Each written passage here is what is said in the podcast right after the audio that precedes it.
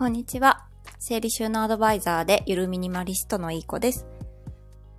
このチャンネルでは、ゆるミニマリストになったら、毎月の生活費がマイナス10万円以上浮いて、穏やかに暮らしてる我が家のお話をしていきたいと思ってます。今日のテーマは、ゆるミニマリスト入門〇〇から手放す話をしようと思います。〇〇から。これは、まあ一般的に言ったらそんなに正解じゃないかもしれないんですけども、私がゆるミニマリストになったきっかけのが一番これを手放したから始まったっていうのがすごく印象に残ってるので、もしかしたら人によってはこの〇〇から手放すことでゆるミニマリストになって、えー、我が家のように私のように無駄なね、もの。無駄だと思って買ってないと思いますけど、まあちょっと衝動買いだったりとか、まあ余分に生活費を使ってしまって、もうギリギリまで生活費使っちゃうってことがなくなるんじゃないかなって思ってます。はい。で、その〇〇っていうのはですね、えっ、ー、と、ちょっといいものですね。あ、カールリンさん、こんにちは。ありがとうございます。あ、先日あの、フォローさせてもらいました。はい。ありがとうございます。今日はゆるミニマリスト入門〇〇から手放すのお話をしています。その〇〇っていうのは、ちょっと自分がいいなって思ってる便利なものとか、ちょっといいものですね。明らかにいらないものじゃなくて、ちょっといいものをあえて手放すことで、私はすごく、こう、タガが、タガっていうんですか？タカ？タガが外れたように、何かに気づいて、今持ってるものが、必要じゃないかもって思い出しました。はい。あ、カールリンさん、フォローさせていただきました。ありがとうございます。はい。で、具体的にじゃあ何を手放したかっていうと、えーと、まずはですね、もうちょっといいものどころか、もう絶対に必需品だろうって思われるかもしれないんですけど、私はキッチンにある菜箸とドングから捨てました。これ何回も、あの、ラジオの方で言ってるんですけど、菜箸トングを捨てたあたりで気づいたんですね。自分の価値観に。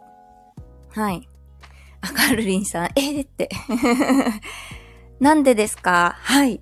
じゃあその、理由を、理由というかすごい明確な理由はないんですけど、あの、私、食器洗いが大嫌いで、食器洗うことで毎晩、旦那さんと、も、揉めて、揉めるまではいかないですけど、どっちが洗うかっていうのをすごくなすりつけ合ってたんですね。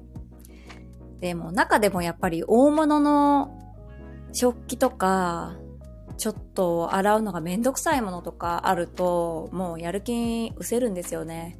コップだけだったらまだしも、ちょっと複雑な、複雑っていうか、あの、トングとか、ちょっとなんかね ありますよね。なんかこう、何？フードプロセッサーの刃とかなんかあったらもう、めんどくさいって感じで、洗うのが本当に嫌いだったんです。あ、ありがとうございます。カールリンさん、また買った？また買ったかってことですか？菜箸？買ってないですよ。あ、ハクさん、こんにちは。ありがとうございます。はい。あ、カールリンさんも、ハクちゃん、あ、かわいい、ちゃんっていう字が。ありがとうございます。そう。で、それぐらいこう、食器洗いが嫌いな人多いと思うんですよ、でも。で、これってどうにもならないのかなって、あの、食洗機買おうかとか、いろいろ悩んだことあったんですけど、ある日ですね、もう菜箸を洗うのって本当嫌だなって思ったんですよ。毎回毎回、一本しかもともと持ってなかったんですけど、もともとまあ、片付けの資格取ってからは、割とシンプルな暮らしにはなっていたんですけど、それでもやっぱり悩みが尽きなくて、で、菜箸一本だけだったんですけど、その菜箸って長いし、なんか洗うのめんどくさかったんですよね。これ菜箸なくてもお箸でいいんじゃないって思って、菜箸をちょっと試しに手放してみたんですよ。また欲しくなったら、きっとすぐ買えるし、手に入る。この世の中だしと思ってちょっと手放してみたんですね。はい。あ、カールリーさん、洗うの大好きなんですか？えー、洗ってくださいって 嘘です、嘘です。トングもですか？って。はい。トングは、トングなんで捨てたかっていうと、まず最初に菜箸捨てて、トングでいいじゃんと思ったんですね。で、トングでしばらくこう炒め物とかしてたんですけど、うちのトングですね、もう10年以上前に100円ショップで購入したトングを使ってたので、すごい、あの、交差しちゃうんですよね。ギュって掴むと。わかります？交差しちゃうって。あの、ねじり橋みたいな。もうゆるゆるで、いやもうこれトング寿命じゃんと思って、トングも試しにちょっと買い直そうと思ったんですよ、トングはさすがに。で、ちょっとトングも寿命だと思って手放したんです。で、まあ買い直すまでの間、炒め物とかは、あの、家族が使うお箸が竹のお箸で、そんな菜箸と変わらない素材のものだったので、プラスチックとかじゃなくて、あの、火にも強いものだったので、それで炒め物してたんですよ。ね、どうせまた食べるとき使うし、あ、菜箸洗う手間は少なくなったなーって思って。で、そしたら次第に、あれ？トングがないことで別に私困ってない。ひっくり返すときもフライ返しは持ってるし、困ってないな。なんだったらお箸で別にひっくり返せるしみたいな。長年主婦やってますと。そこで、もう絶対に必要だと思ってた、必需品だと思ってた調理器具が特に私にはいらなかった。むしろ洗い物が減ったっていう、あのー、ラッキーなことがありまして、はい。あ、ありがとうございます。ハクさんも。あ、ひかりさん、こんにちは。ありがとうございます。先ほどのひかりチャンネルのひかりさんで、お間違いないですか？ありがとうございます。家事しながら聞かせてください。ハクさん、ありがとうございます。この、話すの下手なんですけど、ありがとうございます。カルリンさんも。ひかりさんかな？ひかりさん、皆さん、こんにちは。よろしくお願いします。はい、ありがとうございます。はい、カルリンさんも、はい、聞いてますと、ありがとうございます。はい。それでですね、まあ、私、もともとすごく料理が好きとか、もう、料理で、こう、なんだろう。そんな料理がすごい好きってわけでもなかったので、あ、そっか。私は洗い物嫌いだし、こう、使わない、その、洗うの嫌だなって思ってる調理器具手放しても問題ないかもしれないと思って、それまで持っていた、その、フードプロセッサーと、あと、ジューサーミキサーですかこれもすごい古いのがあったんですけども、やっぱりすごい洗うとき嫌な気持ちになってたものですね。で、しかもそんなに頻度も高くなく、あの、使用頻度も、たまにね、ちょっとコールコールスローサラダ、あの、フードプロセッサーあるから作ろっかな、みたいな。あるから使う、みたいな感じで使ってたんですよ。なので思い切ってそのフードプロセッサーとジューサーミキサーも手放してみたんです。もう、そしたら、まあ何の後悔もない。あれ？不思議だなって、ちょっとないと困るかなって思ったんですけど、もうどうしてもコールスローサラダが食べたければ、もう包丁で切ればいいし、包丁を洗うの簡単だし、ね無心になって切るのも悪くないし、そんな感じで、どんどんちょっと手放していったんですね。で、あっという間に、あったら、ちょっといいなっていうものを、ほとんど手放していった結果、あと、ああれですね。ウォーターサーバーですね。ウォーターサーバーも、家庭用みたいな、2リットルのペットボトルをひっくり返して使うウォーターサーバーを持っていたんですけど、最近まで。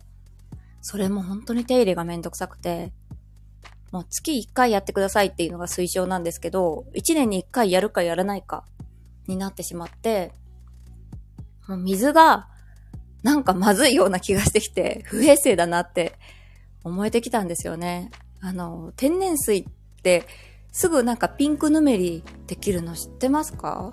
あの、非正表記とか、天然水で作るとすぐ非正表記のあの冷蔵庫のね、氷作るタンクすぐピンクぬめりができるんですよ。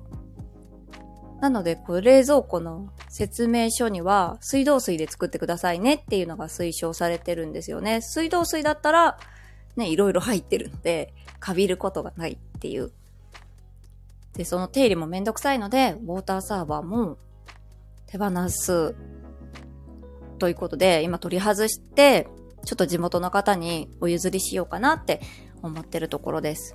全然それ、なくて困るかなって思ったんですよ。毎日ホットコーヒー飲むし、便利だし、って思ったんですけど、私の、あの、片付けアドバイザー仲間の若干ミニマリスト寄りのお仲間の方が、私もコーヒー飲んでるけど、お湯をマグカップに入れて、レンジでチンして作ってるって教えてもらったんですよ。なぬと思って、そんなことできるのってお湯から温めた中にインスタントコーヒーの粉を入れるのってちょっと抵抗があったんですけど、最初は。でも、あの、天然水入れて、今までね、買ってたその2リットルのお水をコップに注いで、それを電子レンジのなんかこう、なんか、なんかで 熱すると、なんか成分がなんとかで、ちょっと全然わかんないですけど、なんかちょっとバブルが発生するみたいなあの、コーヒー入れるとだ。そう、で、こ、で、温めたお湯にコーヒー入れたら、なんかすごいクリーミーなコーヒーができたんですよ。はい。あ、カールリンさん、ハクさん、よろしくお願いしますってヒカリさんが。ヒカリさん、いい子ちゃん、声綺麗。え、全然綺麗じゃないです。すいません。声に自信がないんで、ありがとうございます。ゆきさん、こんにちは。あ、ゆきさんが来た。そう、ゆきさんに聞いたんです。マグカップにお湯入れて、電子レンジで温めて、そこにコーヒー入れれば、コーヒーできるよって教えてもらったのを。そう、あ、マグカップって そう、毎日やってます、これ。最初ドキドキしたんですよね。なんかちょっといつものコーヒーと違うなーって感じで。でも、その電子レンジのね、機械で温めたその水何かが発生、そのインスタントコーヒーとの化学反応なのかわかんないですけど、すごくクリーミーなコーヒーができて、めちゃくちゃ美味しいんですよ。びっくりしました。そう、マグカップ一つで完結。本当に、超便利。全然、あのー、大変じゃなかった。ウォーターサーバー 手放しても。はい。あ、ゆきさんありがとうございます。味の違いがわかるのすごいです。美味しかったならよかったです。よかったです。美味しいんですよ。なんかね、お湯を、細いね、あの、わかりますか？コーヒー、コーヒー、あの、ドリップするときに回し入れるあの、細い口のから出る、細いお湯あれで入れるのもね、きっと美味しいんですけどね、コクが深くて。でも最初に電子レンジで温めたお湯に、インスタントコーヒー入れても、美味しかったです。なんかちょっとまろやかになる感じで、ハマってます。っていう感じで、ウォーターサーバーも手放したということで、もうキッチンのお皿も減らしたんですよ、その後ね。お皿もこんないらないじゃんっていう その料理が趣味でないってことと、家族もそのお皿にこだわりがない。食べれればいい。もちろんお、おしゃれなね、やつが好きなので、おしゃれにね、食べたいと思ってはいるので、ちょっとおしゃれなものを残して、で、ちょっと欠けちゃったものとかね、欠けたお皿にね、お料理乗せてもテンション上がらないので、そういうお皿から手放して、お気に入りだけを残していったところ、めちゃくちゃ洗い物がなくなり、洗い物のどっちが、あの、旦那さんと私、どっちが洗うかっていう、その、なすりつけ合いっていうのが、なくなりました。なすりつけ合うなよって感じだけど。で、その、今まで大嫌いだった食器洗いが、全然嫌いじゃなくなったんですね。もう単純なお皿とコップとお箸、あとフライパン、鍋ぐらいしかないので、洗う手間がまあない。もうノールックでも洗えちゃう。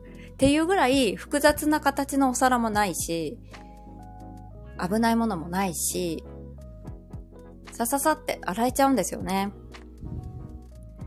なので、その洗い物にかかる時間もめちゃくちゃ減ったし、もうキッチンに本当に食器だとかなんかなんだかんだってないので、結構すっからかんになって、もう本当に あの、す、過ごしやすくなりました。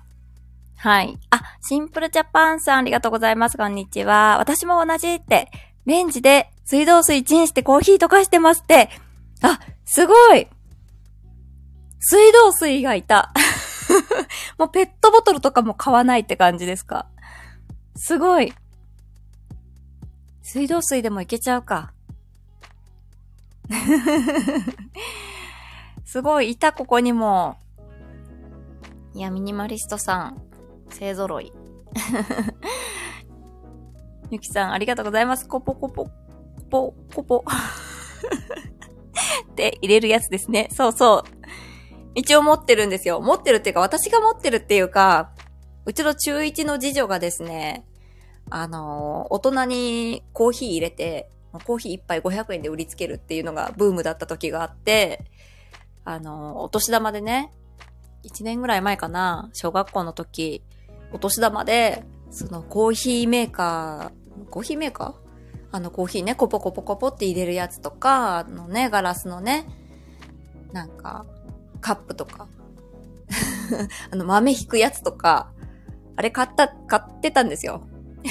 それで持ってるって感じで、私の権限で手放すことができないので、まあまだちょっとキッチンにあります。え、ゆきさん、私も水道水です。だって。あ、そうなんだ。なるほどね。なんか、あの、味違うなって思ったから、なんかちょっとググったんですよ。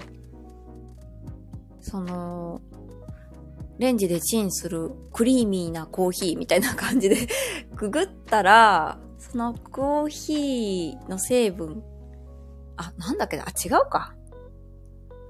わかんない。嘘です。聞かなかったことにしてください。水道水でもじゃあ同じ感じにクリーミーに仕上がるのかな？へえ。え、問題ないですか？水道水。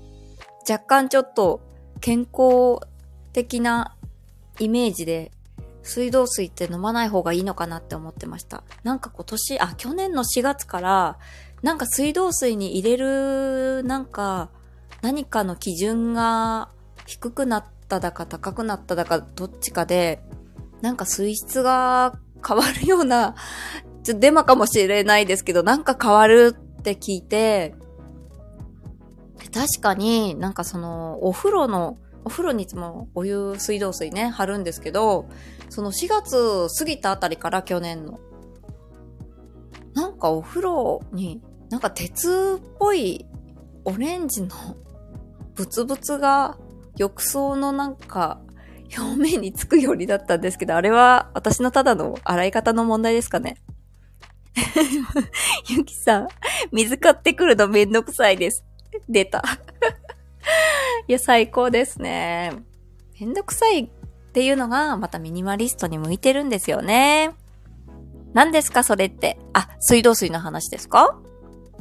って聞いた気がして、で、そのオレンジのプツプツ、そう、オレンジのね、プツプツが、サビみたいな、なんか浴槽に、浴槽の隅っこに、特にこう、お湯が流れてくその、排水栓の周りにつくようになったんですよ。ここ、その、今ね、住んでるお家10年目なんですけど、経ってから。10年間そんなオレンジのプツプツついたことないのに、その4月を過ぎたあたりからプツプツついてるんですよね。なんだろうと思って。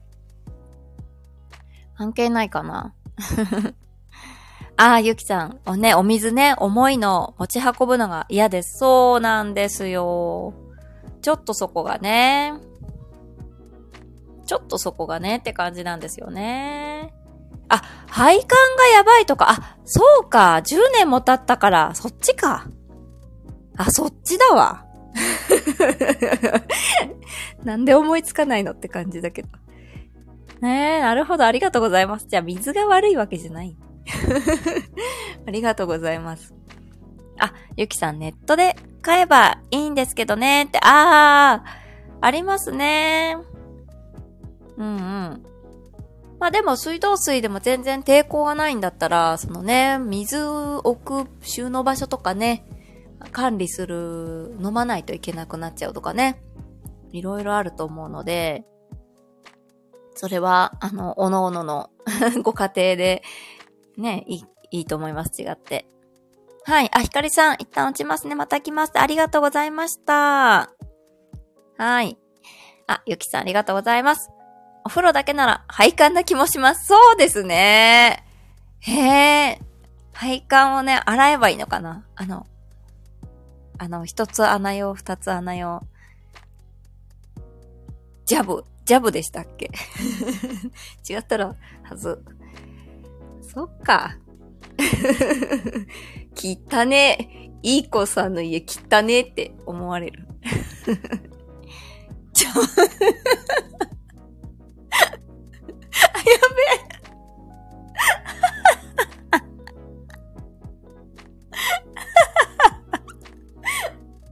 ジャバだった。ゆきさんとシンプルジャパンさんに突っ込まれてた。ジャバです。ええー、そうだっけ？言われて、突っ込まれてんのに納得してないっていう。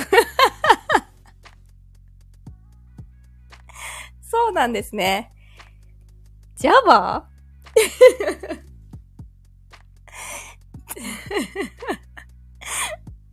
え、私なんて言いました え？ジャバ私今なんて言ったんだろう。ジャ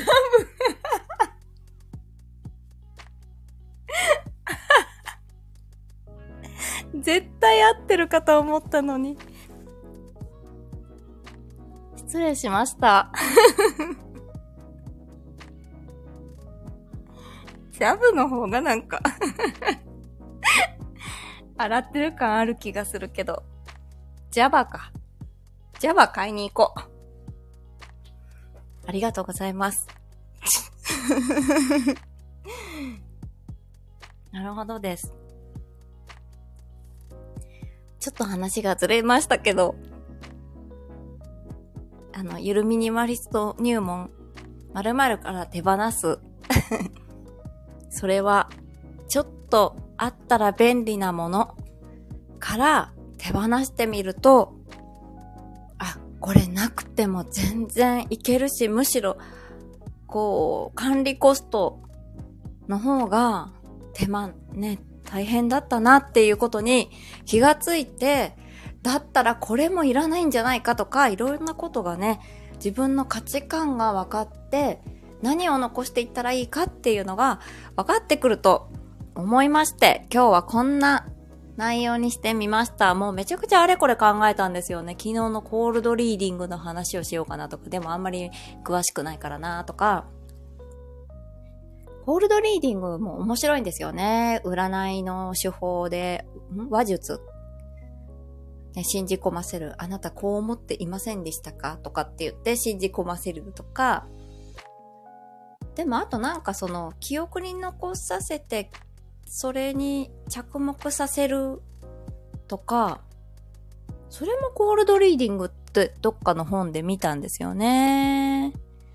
それでなんか本に書いてあったのが、あの、その筆者の人がね、そんなにモテるタイプじゃなかったけど、大学生の時に友達だったモデルをやってた女の子に30歳になってもお互い彼氏、彼女いなかったら、あ、お前に彼氏がいなかったら結婚してやるよって冗談で言ったらしいんですよ。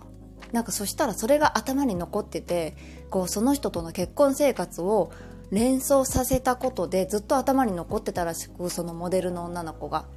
で、ある日彼氏と別れた。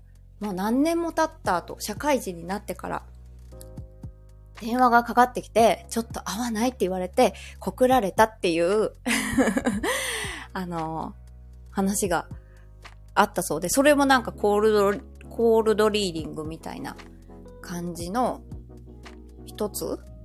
すごいなんか違うかな？っていうのが書いてあったんですよ。それを言ってみれば、あ、それを言ってみれば。それを聞いて、え、やば、うちもそのコールドリーディングとやらで結婚したかもって思いました。どうでもいい話。そう、なんか、すごいまだ若かりしき頃、19歳ぐらいの時に、うちの旦那さんともその時出会ってて、で、ゲラゲラゲラゲラ笑って楽しくお話ししてたら、お前と結婚したら毎日楽しそうだね、みたいな感じで言われたんですよね。で、全然何気ない会話だったのに、私はなぜかそれがインプットされてて、ずっと潜在意識の中にあって、あ、この人と結婚するんだっていうのは多分刷り込まれたんだなって思いました。あ、それで結婚するの素敵って、素敵かどうかはわかんないですよ。思い込みだから。え、なんでこんななんか、なんて言うんだろう、ドキドキするとかさ、さあとか さあじゃないよって。ドキドキするとか、なんかすごい恋愛対象とか、そういう感じじゃなかったのに、すり込まされてたんですね。でも確かにそういうのありますよね。あのね、いろんなセールスマンとか営業とかもすり込もうと、そのなんか商品名ちょっとぶっ込んでみたりとか、これやったら素敵な生活がとかなんかこう、すり込ませるとかね。わかんないですけど。あ、ゆきさんありがとうございます。結婚したら楽しいって言った方はすり込む気あると思います。いや、当時まだその旦那さんも二十歳そこそことかで、そんな頭のいい青年じゃなかったと思いますけど。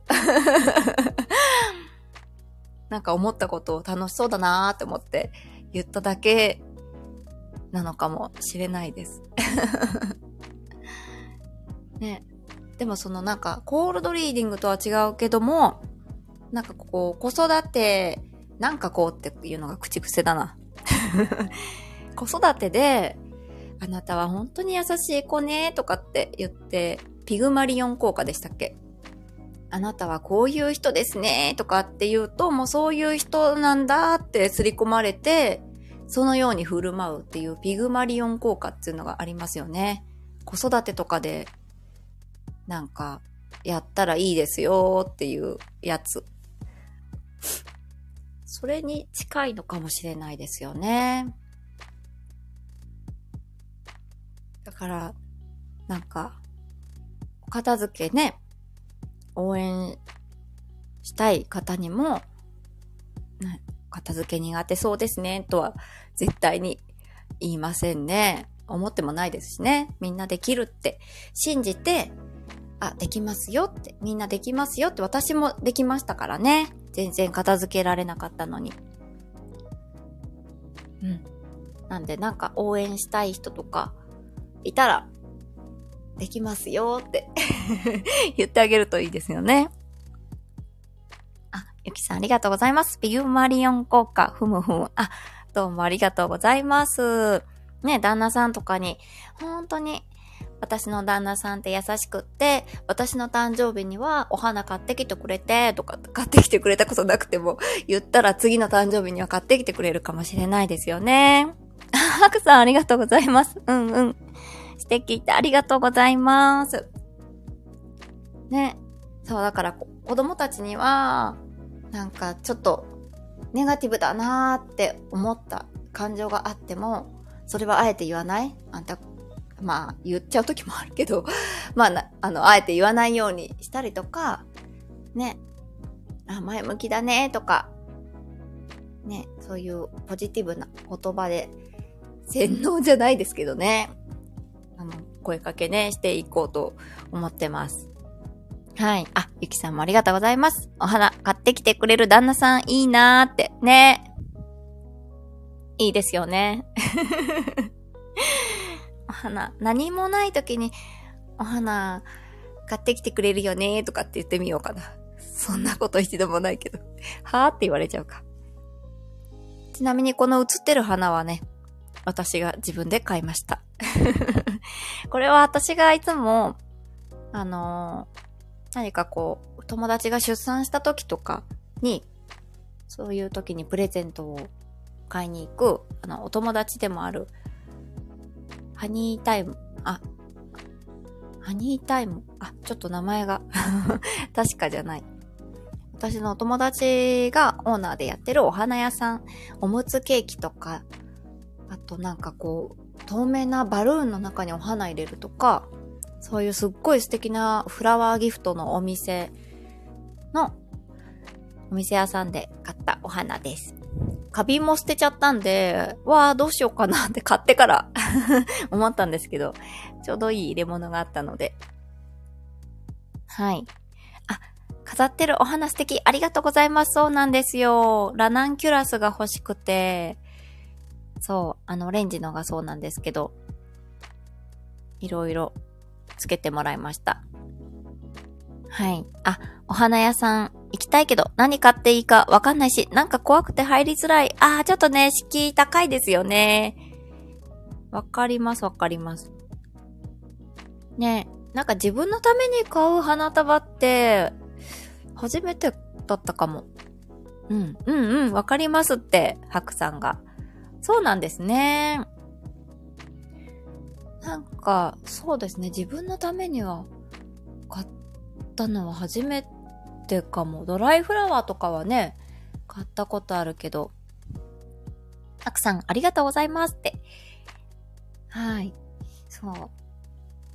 まあ、やっぱお友達がやってるっていう、ね、あれがあるので、買いに行けましたね。はい。なんかネット販売もやってるんですよね。成果はやってるかわかんないんですけど、おむつケーキとか、バルーンのとか、あとなんかガマスリッパ、お花がついたガマスリッパとか、いろいろギフトが売ってるんで、もし気になる方は紹介するので レターとか 送ってくださればと思います。で、すごい話それて失礼いたしました。あ、ゆきさんありがとうございます。イオンとかに入ってるとこならさらっと入れるけど、ポツンとあるとことか入れないです。あ、確かに。なんか最近多いですよね。すごいおしゃれな外観のお家と一体化してる。ね、そこの奥さんがやってるお花屋さんって多いですよね。ね、わかる。めっちゃ入ってみたいけど、確かに。うーん。確かに確かに。なんかインスタとか見てたらもしかしたら入りやすいのかもしれないですね。お花屋さんでたまにリール毎日投稿してたりとか、インスタライブとかやってる人いるんですけど、そういう毎日目にしてたらね、もしかしたら入りやすいかもしれない。ねえそうです。おしゃれだから気になるのにハードル高いって。ねえ。なんかね、インスタ、もし、ね、そこのお店のインスタ見てたら、入れるかもしれないですね。またなんとか効果ってやつで、あの CM 広告をいっぱい見てたらすごい親近感湧くみたいな。あのやつ。あのやつ。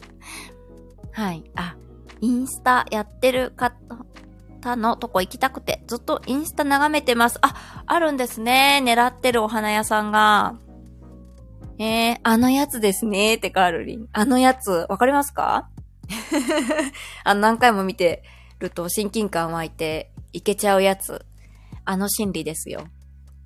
ねえ、そのインスタやってるそのお花屋さんのオーナーさんが、毎日インスタライブやってくれたら多分いけるんじゃないですかね。でも、やってないかもしれないですね。ねえ。あ、トッツーさん、こんにちは。ありがとうございます。お忙しい中。はい。あ、ゆきさん、単純、あ、そうそうそう、それそれそれ。単純接触が増えるとってやつですかね。そうそう、単純接触効果。それ、それだ。あ、ハクさんもいらっしゃるんです。トッツーさんって。ねえ、もう、ハクさんのお声がすごい、朝起きた時すごい元気出るんで、そう、いつも6時半ぐらいってすごい起こして、子供を起こしたりとかして、歯磨いたり、なんだかんだってやって、なんかバタバタしてるんですけど、なんとなく、あの、つけたら、すごいハクさんの声が綺麗で、ちょっとハマって、連日、あの、聞きながら、朝の支度させてもらってます。めっちゃおすすめです。はい。あ、カールリンさんはもう、トッツーじゃなくて、戸塚先生、ハローっていう中。ヘローかな。ゆきさん、あ、トッツーさん、こんにちはってね。有名人だ、やっぱり。あ、トッツーさんが今コラボ終わりました。すごい。あ、コラボされてたんですね。わあ。カールリンさん。ゆきちゃん、ちゃんっていう意味かな？はじめましてって。トッツーさんがハクちゃん、キラキラキラキラ。このキラキラキラキラも読むんですか？みんな読んでるから読んでみた。ありがとうございますってハクさんがありがとうございます。ゆきさんもカールリンさん、はじめまして。カールリンってみんなお知り合いなんですね。トッツーさんも。キラキラキラキラキラーン。カールリンさん。あ、ハクちゃん。元気もらえる。そうですよね。あ、ご存知で、すごい。本当に元気もらいました。めっちゃ笑った回があって、ほんとつぼりました。でもすごい、あの、すごい素敵な、あの、お話もされてて、そのまたギャップがすごくて、あ、素敵な女性だなーって思って、ね、すごいです。はい。タッツーさんが、ゆきさん、キラキラキラキラ。ちょっと、ごめんなさい。私のキャラでキラキラキラって 読めない。やっぱりはい。あ、ハクさん、カールリン、ありがとうって。なるほど。皆さんお知り合いで、嬉しいなってハクさんが。いやー、ありがとうございます。もう。ねえ。トッツーさん、ハクちゃんは私の部屋のアイドルですね。そうですよね。あの、その、ハクさんのチャンネルでもピカチュウやられてましたよね。なんかそれ、ちょっと音量大きくして流したら、中学生の子供がふって反応してました。2歳児のように反応しましたね。ピカチュウの声聞いて。はみたいな。なんで、はい、朝、ね、またやっていただきたいと思って、ね、中学生って朝起きた時テンション低いんで、もうハクさんの声で、もう一気にうちの家族がこう明るくなったんですよね。みんなに聞かせてあげたい。ハクさん、トッツーさん、よろしくお願いしますって。はい。ん？読めない。何が読めないんですか？ちょっと分かってなかった。すいません。あ、キラキラね。すいません。可愛げのない女でして。そうなんですよ。キラキラ。わー、今、アーニャのモノマネ練習中なので喜んでもらえるかな？喜びますよ。うちの子も学校でやってたそうで。家じゃやってくれないんですけど。ねえ、内緒って。あ、ね内緒にしといて。ちょっと、連日、大音量で流してみます。よし、明日あげますって、トッツーさんが。およし、楽しみにしてます。練習だって。えって。いや、いいですね。あ、ちょっと、なんとなく知ってますけど、ちょっと元のやつ私も聞いておさらいしときますね。今夜特訓だ 今夜。へえ。今夜か。